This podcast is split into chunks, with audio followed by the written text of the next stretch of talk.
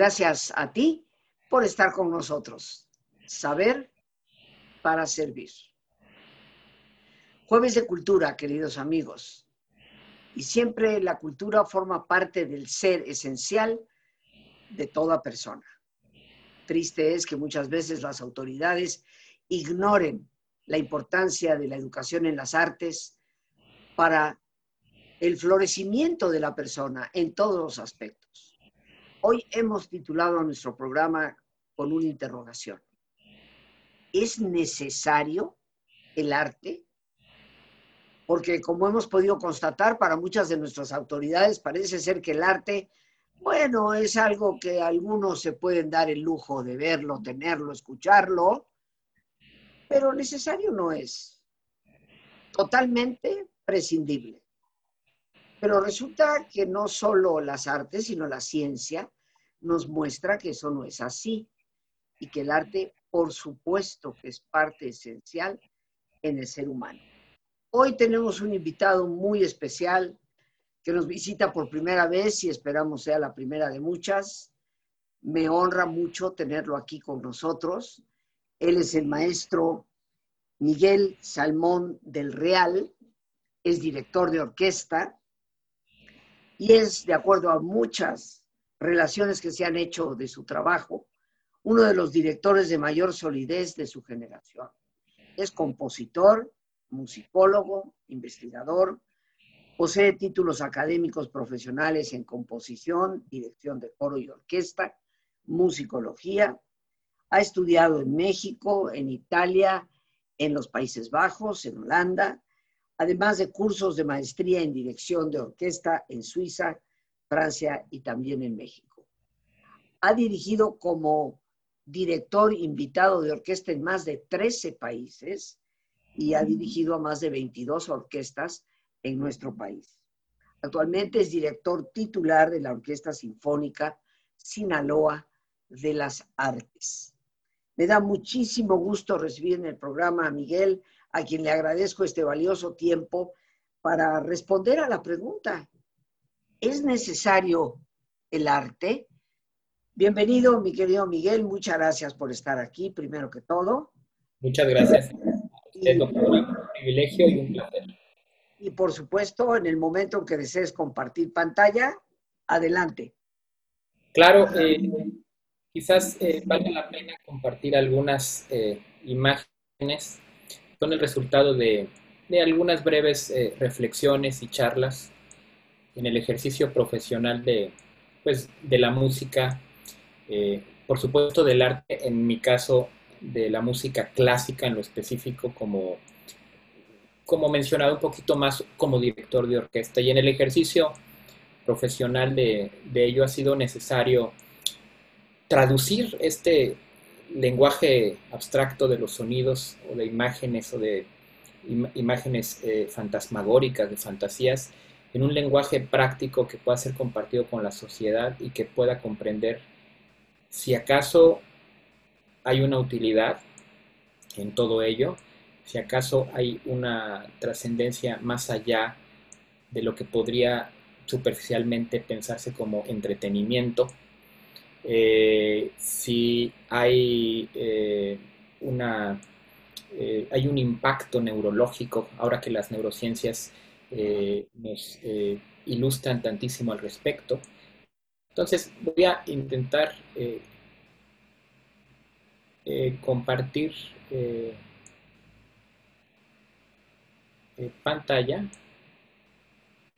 Quizás, y no sé si ya se vea. Sí, tenemos ahí el cerebro en el centro, que se está convirtiendo en un violín.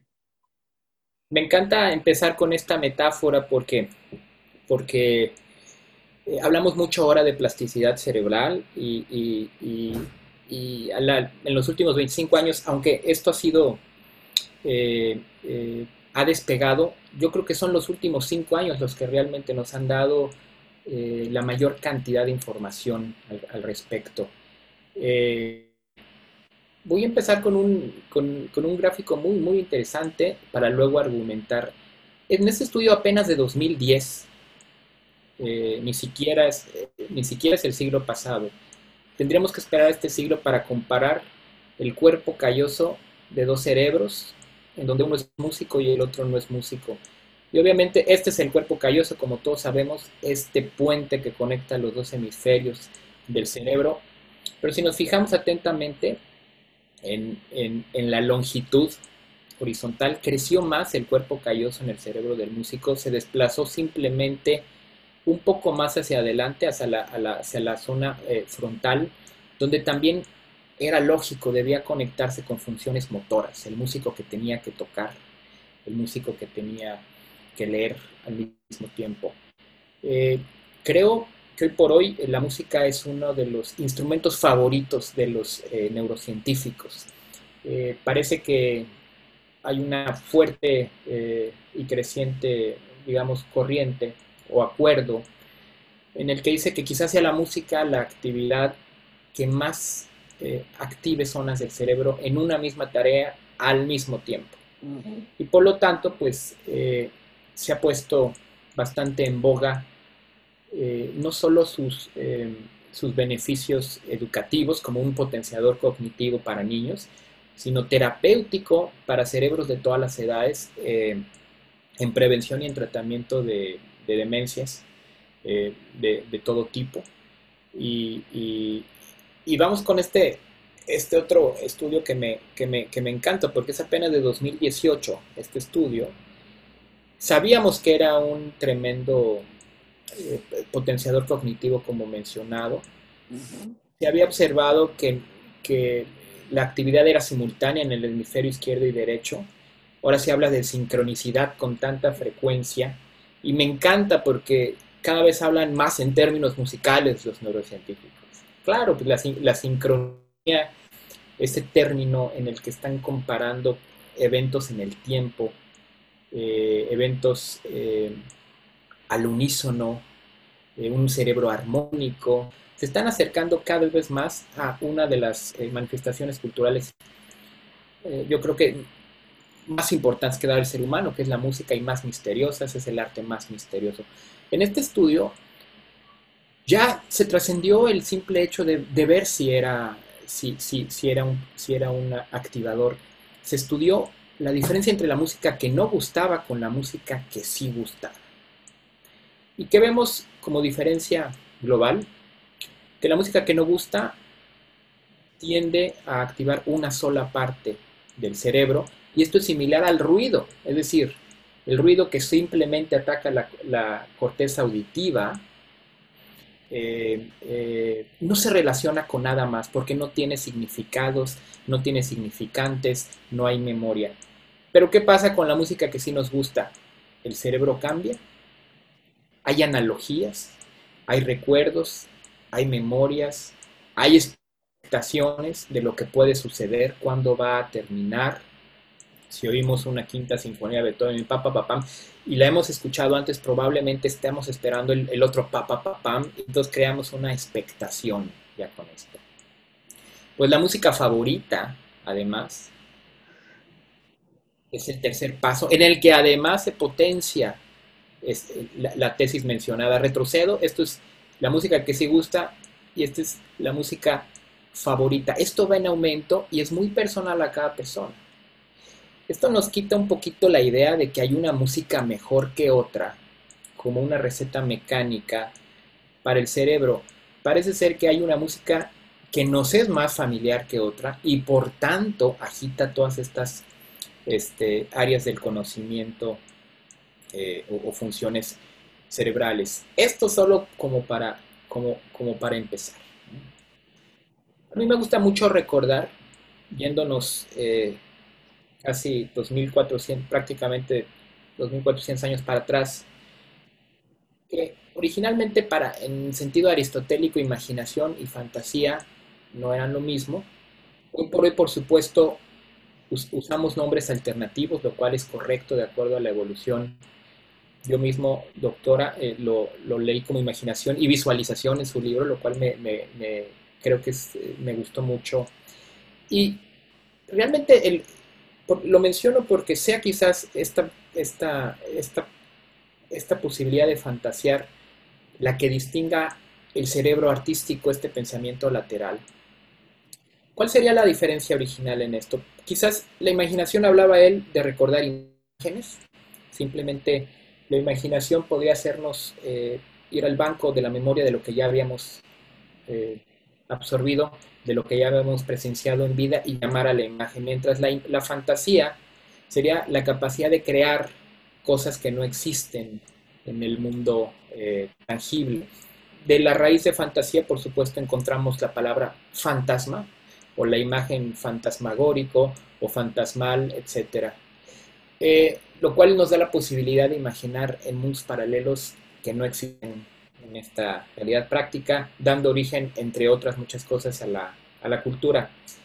Yo creo que también eh, nos permite ir más allá de las lógicas eh, menores y eso lo hace la fantasía y eso lo propone el arte todos los días.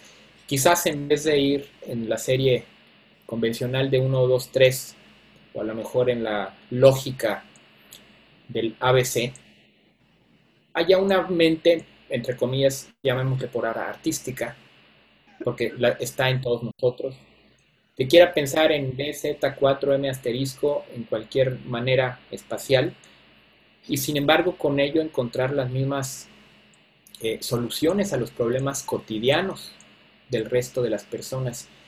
Eh, soluciones que ahora quizás eh, llamamos divergentes por un lado, soluciones que tienen muchas, muchas, muchas caras. Yo creo que eh, el arte está fungiendo como un ejemplo virtuoso de manera constantemente, sea cual sea el medio que lo ocupa, sea la plástica, sea la pintura, sea el color, sean los sonidos, y está creando imágenes fantásticas o fantasmagóricas que, repito, tienen que haber sido creadas por lógicas distintas al 1, 3 o al ABC. Si eso no es una lección, bueno, yo creo que esa es una de, las principales lecciones que, el arte nos está eh, eh, dando todos los días en nuestra vida. Hablábamos de imágenes fantasmagóricas, pero ¿qué vemos? Las vemos en piedra, por supuesto, desde el origen eh, de los tiempos. Creamos mitologías, pero, pero además las concretamos en óleos. Apolo y las nueve musas le damos origen a figuras que no existen, seres que no podrían existir de otro modo en la naturaleza práctica, como, como es por supuesto esta medusa de Caravaggio. Fantástica. Eh, sí, eh, y, o como esta quimera de, de Gustave Moreau que, que habla de un ser mixto entre animal y humano. Esta quimera, pues digamos, eh, clásica, pero esta es una quimera moderna del siglo del siglo, eh, del siglo presente, del siglo XXI, que no podría ser creada de otra, de otra manera. Impresiones, por supuesto, no fotografías forzosamente, sino estas impresiones que se parecen más quizás a los recuerdos, detalles de, de, la naturaleza que no tienen que ser referentes al mundo práctico. Combinaciones de colores, me gusta citar este ejemplo, combinaciones de, colores y texturas, todo eso es fantasía, todo eso es eh, nutrido por la, imaginación. Eh, eh, este, me gusta comparar este cuadro con este, porque esto es un graffiti, esto segundo no fue hecho por un artista digamos, de las bellas artes, sino por un artista callejero. Y sin embargo, apelan, creo yo, a la misma habilidad. Esto también es grafiti. ¿Y qué vemos en ello? La naturaleza artística del hombre presente como quizás uno de los más fuertes diferenciadores del ser humano con, el, con la especie animal, por supuesto con la, junto con la voluntad o como parte de la inteligencia. Esto este es un ejemplo que me encanta, es una Frida de, Alfredo Arreguín, un pintor michoacano que vive en Estados Unidos, más conocido allá que acá, pero que en sí anticipaba hace 40 años ya, o 50 años, esta manera de pintar a la fractal, con mosaicos que se van subdividiendo internamente. Hablo de arquitectura, por supuesto, tanto en Occidente como en Oriente. Todo creado, por supuesto, por la mente fantástica, fantasiosa, en el sentido original de la palabra, y que ha, sido llevado, por supuesto, desde las bellas artes hasta las artes aplicadas y a las tradiciones del folclore de todos los países, por supuesto, desde, desde, desde Latinoamérica, México o por supuesto Italia. Todo eso nos hermana, nos recuerda qué tan similares eh, somos, como sabemos, y no necesita de una traducción muchas veces eh, eh, del, del lenguaje.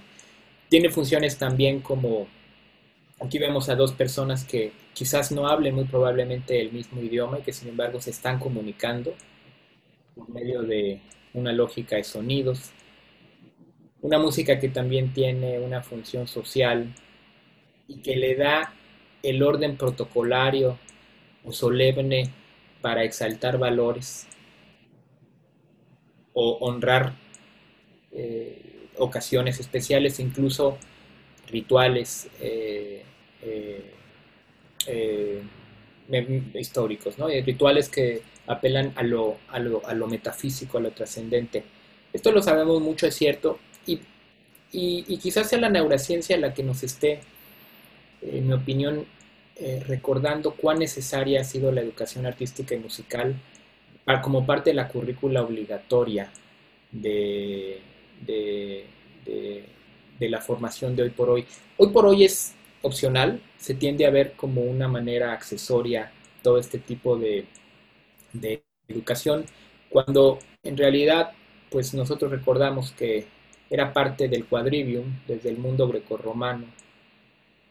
Y quizás se desplazó con el nacimiento del pensamiento científico hace unos cinco siglos para pasar a ser un poco opcional, pero paradójicamente es la ciencia especialmente la neurociencia, la que nos está sugiriendo a gritos que devolvamos eh, la educación eh, musical, no como opción, sino como parte curricular de, sí, del sistema escolarizado este, más tradicional. Lo hacían los, eh, este, esta vieja idea que conocemos, el cuadrivium, estas cuatro artes liberales, así lo consideraban. Yo, yo suelo decir un poco de broma que le creemos más hoy por hoy a la neurociencia que a Aristóteles, a la neurociencia que, a, que, al mundo grecorromano. Hemos llegado eh, a un momento en el que no vemos algo, una evidencia de carácter científico, es difícil, eh, es difícil creerla. Entonces, por eso empecé un poco con la neurociencia, pero históricamente eh, esto ya está desde, desde, desde desde tiempos eh, ancestrales. El quadrivium que, recordamos son cuatro artes que estudian el número. Y cuando estudian el número, lo estudian per se, siendo la aritmética, pero lo estudian en el tiempo, dando origen al estudio de la música. Es decir, el estudio de la música es la exploración del mundo como lo es la aritmética. El número en el espacio es la geometría, y el número en el tiempo y en el espacio es la astronomía.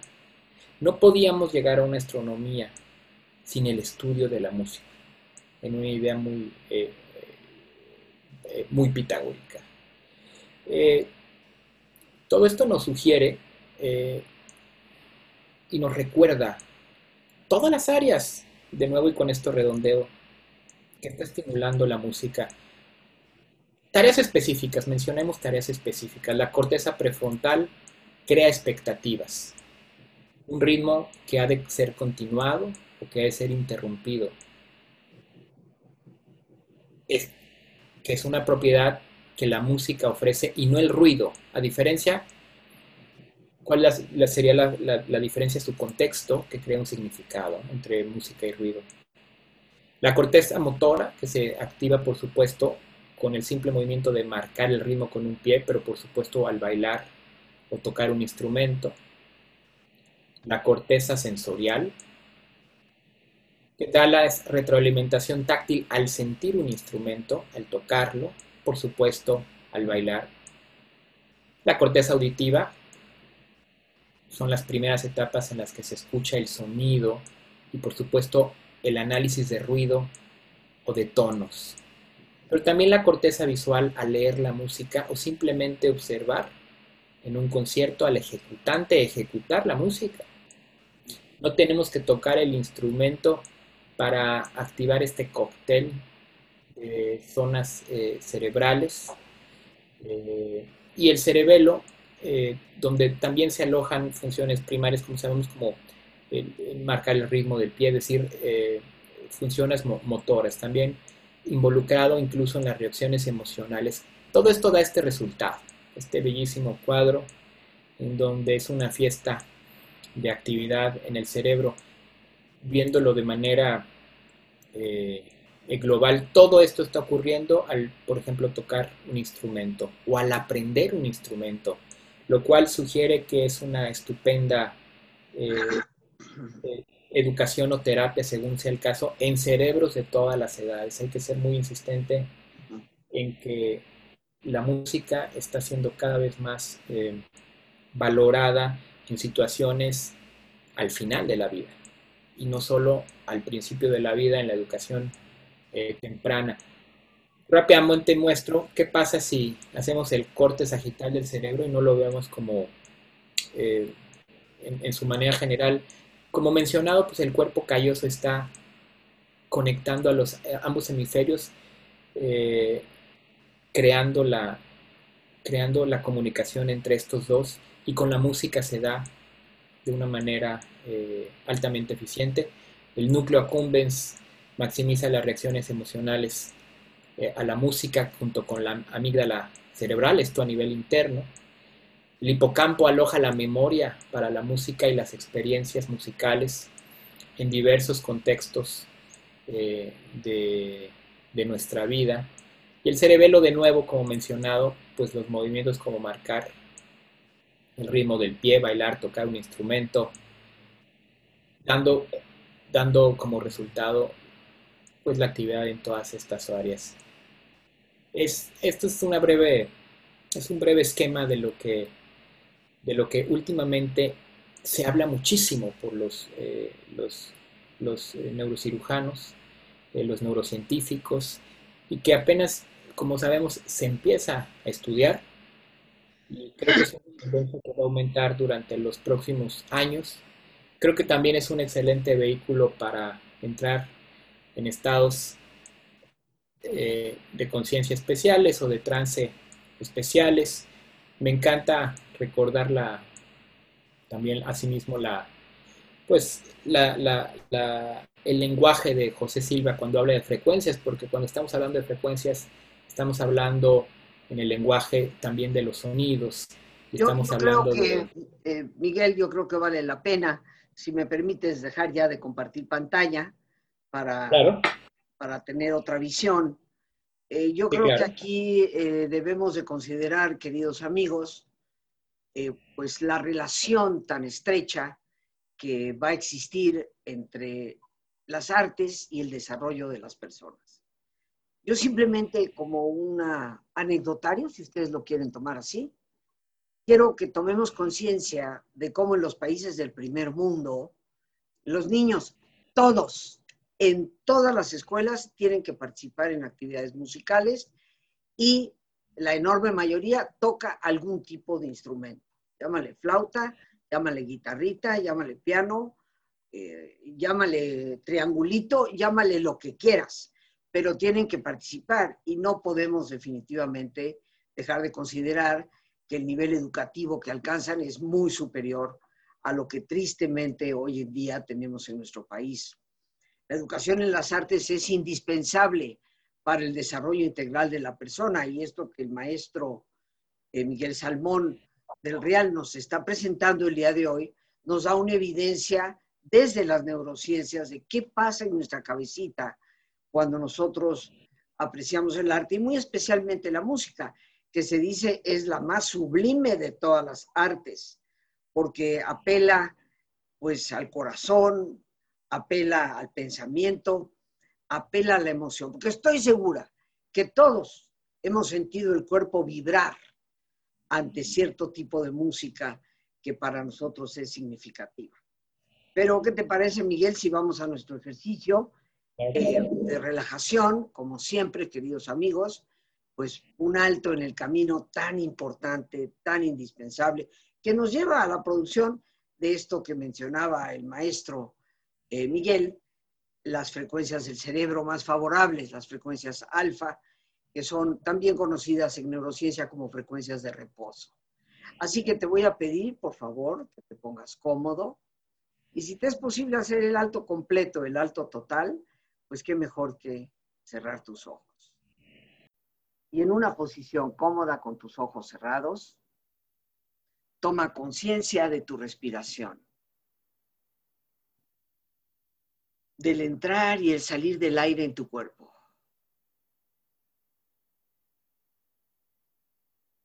E imagina cómo al inhalar, así como llevas oxígeno a todas tus células, inhalas también serenidad para tu mente.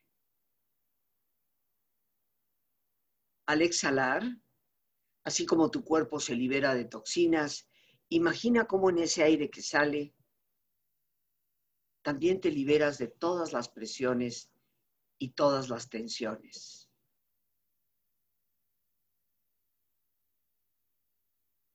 Respira profundamente.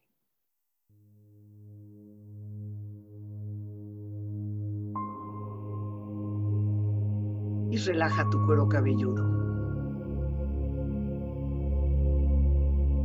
Todos los músculos que cubren tu cabeza.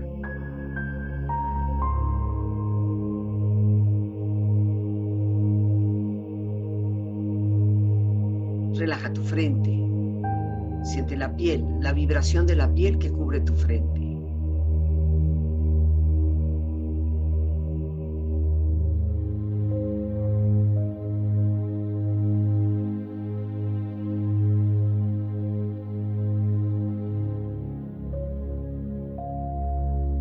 Relaja tus párpados, los tejidos que rodean tus ojos.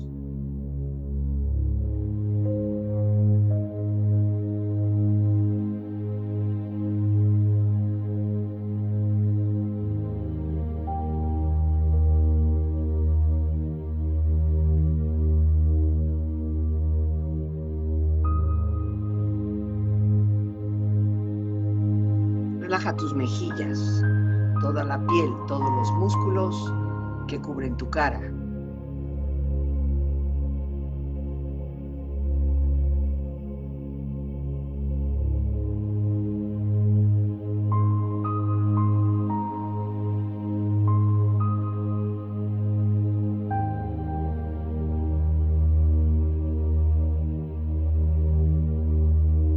Relaja tu cuello y tu garganta.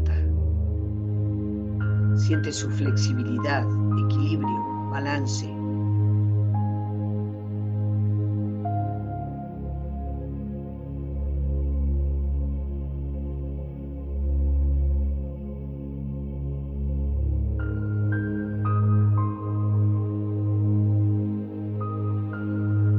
Relaja tus hombros, brazos y manos, así como tu espalda. Siente una agradable sensación que relaja todos los músculos en estas partes de tu cuerpo.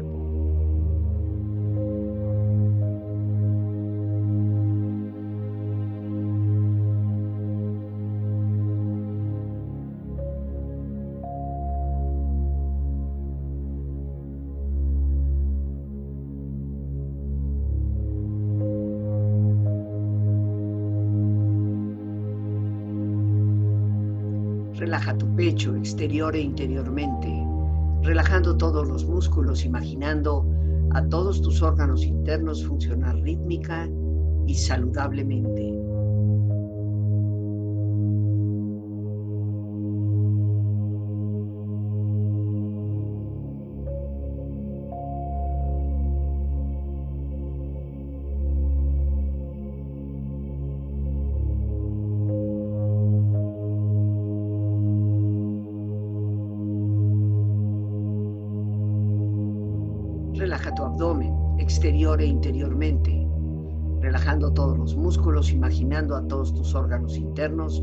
Funcionar rítmica y saludablemente.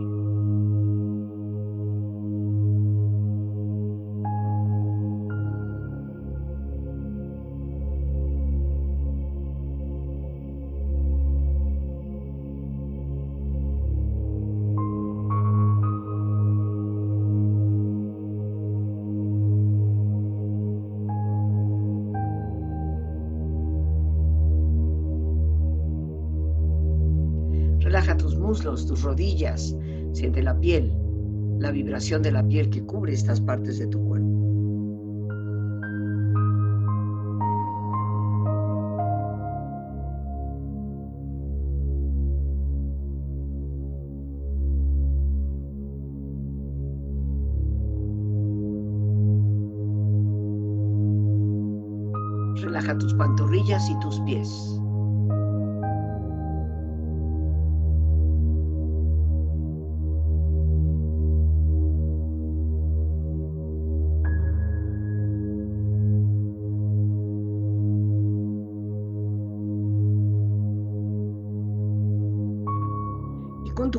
Profundamente relajado, proyecta en tu mente la imagen de un lugar ideal para el descanso. Imagina los colores, los sonidos, los aromas. Es una escena de belleza y paz. Siente estar ahí.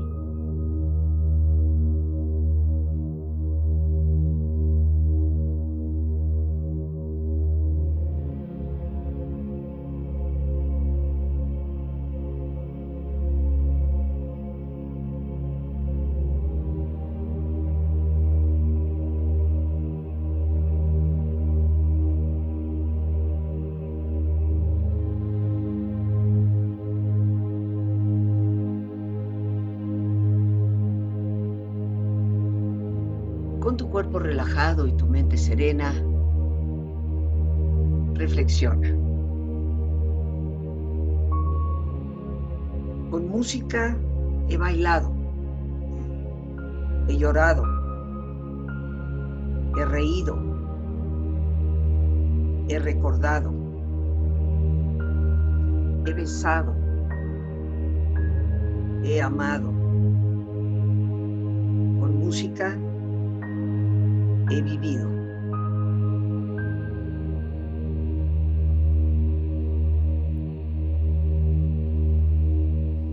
La música es la más directa de todas las artes.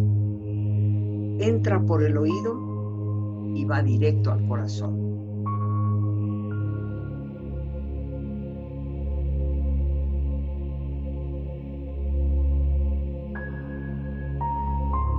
La música expresa todo aquello que no puede decirse con palabras,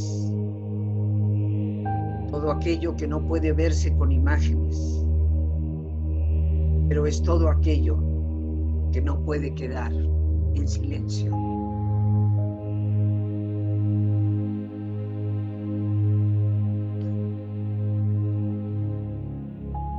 Respira profundamente. Relájate bien.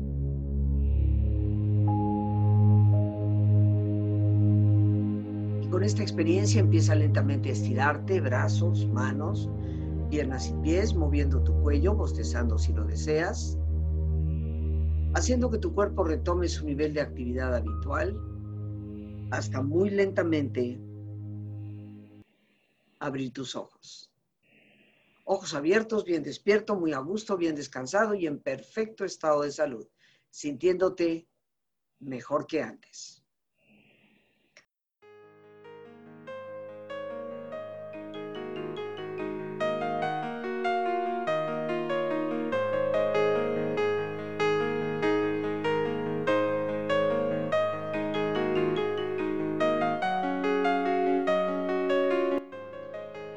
Existen herramientas efectivas para manejar la tristeza y la depresión. Yo te invito al taller que tendré el gusto de impartir personalmente el lunes 21, miércoles 23 y jueves 24 de este mes de septiembre de 7 de la tarde a 9 de la noche. Los teléfonos para informes son el 55 37 32 9104. Espero me puedas acompañar en un tema de enorme utilidad. Está en nosotros elegir desesperación o esperanza. Y existen alternativas efectivas que estaremos compartiendo. El número para informes, te repito, y también para mensajes de WhatsApp, 55 37 32 91 04. No te lo pierdas, te estaré esperando.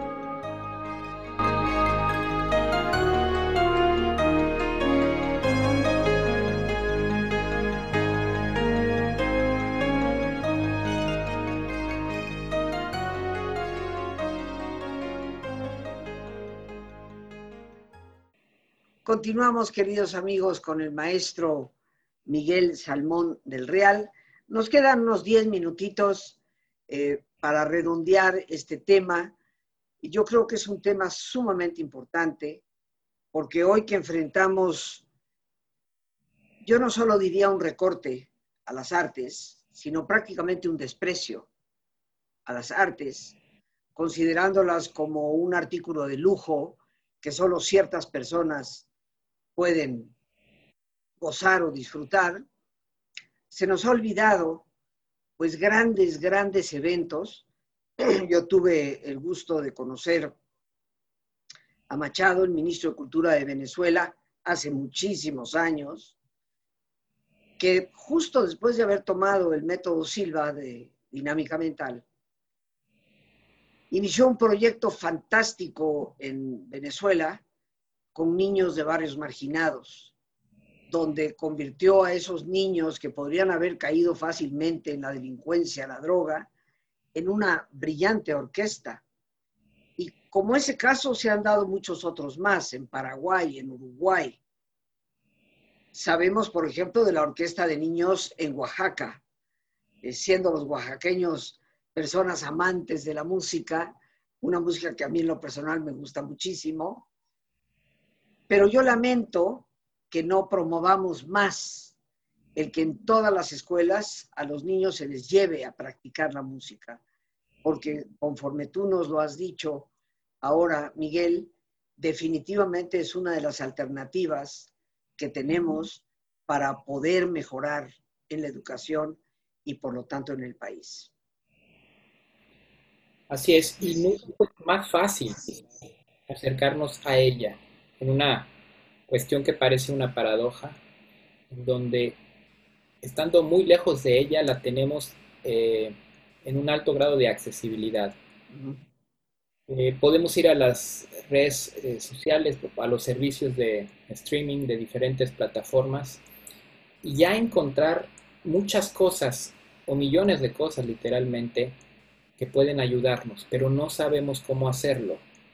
Falta no la información, sino el criterio, por supuesto que deviene de, a su vez, de, pues de, un, conocimiento y no hemos llegado a ese punto. Entonces creo que espacios como este nos ayudan a difundir un poquito eh, del mensaje de atrévete a buscar.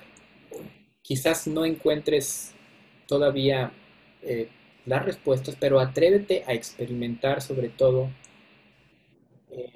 en la música que no haya sido comercialmente difundida, muy probablemente como ocurre en el caso de muchas industrias, haya mucho valor en, ellas. Por supuesto, las grandes obras, porque la gran música no muere? Hay que, hay que pensar en eso.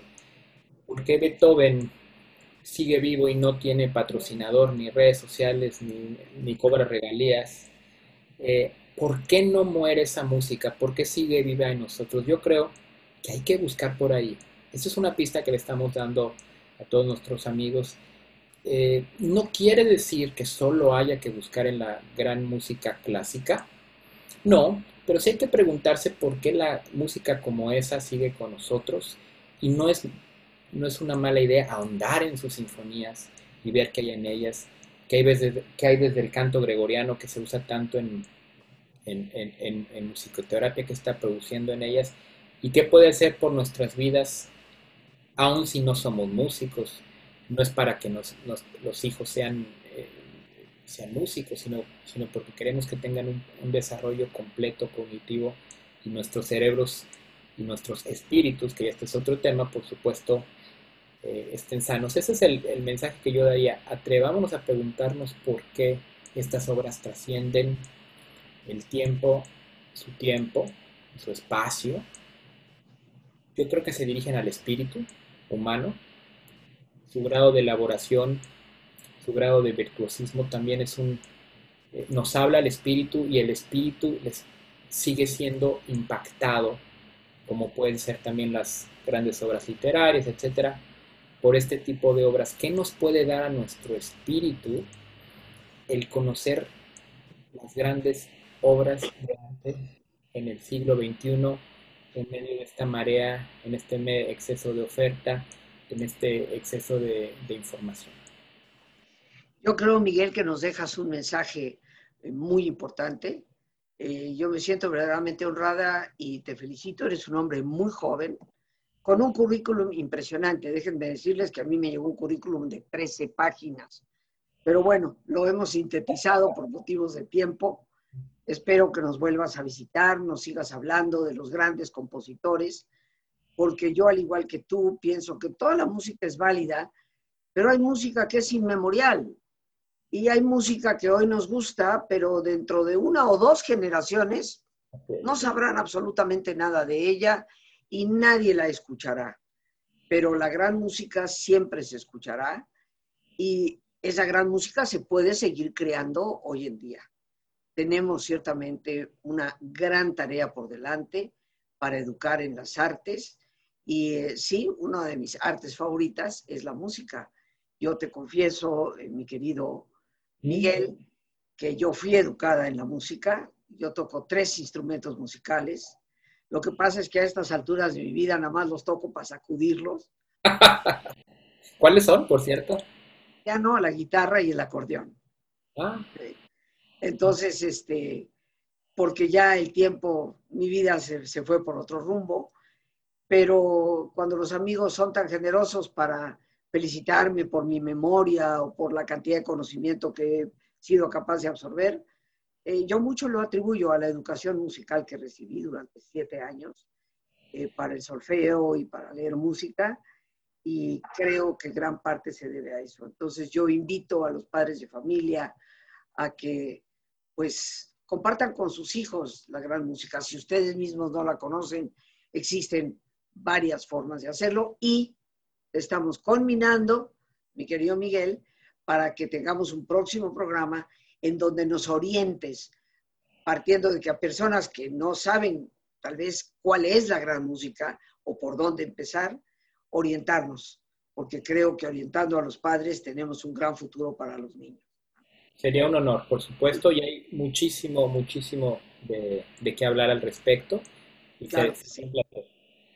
Bueno, Miguel, pues te, doy las gracias. Agradecemos enormemente al maestro Miguel Salmón del Real por este jueves de cultura con la pregunta, ¿es necesario el arte? Y creo que tan solo con la música hemos visto cuán necesario es.